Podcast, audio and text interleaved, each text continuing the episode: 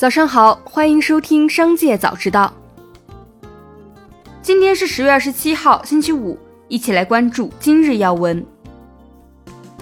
有市场消息称，珠海万达商管有意延迟在港交所上市，正商讨向投资者提供补偿，以避免触发回购。对此，接近万达集团的人士表示，目前上市工作正常推进中，无论是和投资人接触，还是正常申请 IPO，都是日常工作，没有什么新的变化。近日，光伏产业内有传言称，印度所得税部门正在对中国主流四十家光伏企业进行调查，调查理由为涉嫌逃税，调查范围涵盖公司及其印度的经销商。一位国内一线光伏企业知情人士表示，确有此事，实际已经持续将近一个月的时间。国内相关光伏企业以协助调查和接受问询为主，没有涉及抓人，目前还没有出调查结果。相关企业的新能源业务都仍在正常开展，未受到影响。接下来一起关注企业动态。十月二十六号，中国石化副总裁、董事会秘书黄文生表示，公司注重股东回报，累计分红五千六百亿元，超过了在市场融资总额达六倍，A 股折合年化收益率为百分之八。二十六号，关于顶尖量化私募换方股东兼创始人徐某婚外情的传闻在业内广泛流传。对于该传闻，换方方面回应，该传闻对公司没有影响，这是团队成员的家庭事务，公司也在了解相关情况。据报道，张庭达尔威一案已经被石家庄市裕华区人民法院裁定解除对其资产的查封，解除查封被申请人共计九十六套房产。并解除冻结被申请人名下多笔银行存款，银行账户也全部解封。十月二十六号，在大众点评搜索泰尔酸菜鱼找不到相关词条，对此，泰尔酸菜鱼母公司九毛九集团公关相关负责人回应称，目前正在研究中，美团上显示还有泰尔的店铺。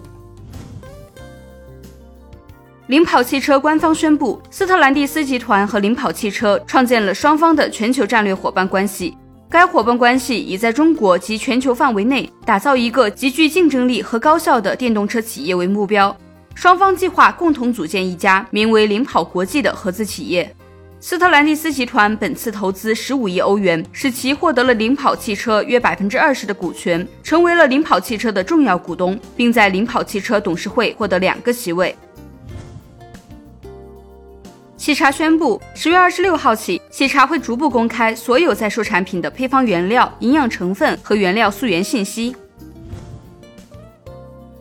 针对投资者关切的通威取消一百六十亿定增后，前期的项目规划是否会取消或是延后这一问题，通威股份副董事长严虎回复：由于当前资本市场环境发生变化，公司价值存在明显低估。为维护全体股东的利益，公司决定终止本次一百六十亿元定增计划。公司将合理利用自有资金、金融机构贷款以及其他融资方式，统筹资金安排，继续推进公司二零二零至二零二三年与二零二四至二零二六年发展规划的稳步落地，确保相关项目如期完成。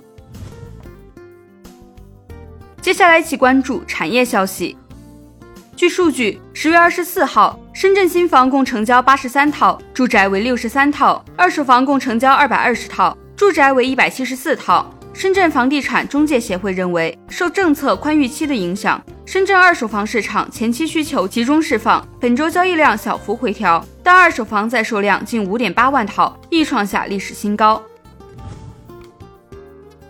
十月二十五号，广州住建局发布关于进一步规范商品房市场经营行为的通知，要求房地产开发企业做好商品房项目销售现场信息公示工作。销售商品房时设置样板房的，应当明确标识实际交付标准，按照房屋规划户型及房屋用途等设置一个或以上标准样板房。除以书面方式在销售现场显著位置公示外，通过电子信息屏等其他方式辅助公示的，也应当做到规范展示、要素齐全、内容一致，并安排专人讲解。十月二十四号起，宁波将进一步放宽户口准入条件。在浙江省首先试行居住证转户籍制度。根据这一制度，只要在宁波城镇地区连续居住并登记满三年，持有浙江省居住证，就可以申请将户口迁入宁波。申请时需要提交户口簿、身份证和该市登记的浙江省居住证。申请迁入的是现居地社区的公共集体户。符合户口准入条件的未成年人，应随符合准入条件的父亲、母亲或其他监护人一并迁入。以上就是今天商界早知道的全部内容，感谢您的收听，我们下次再见。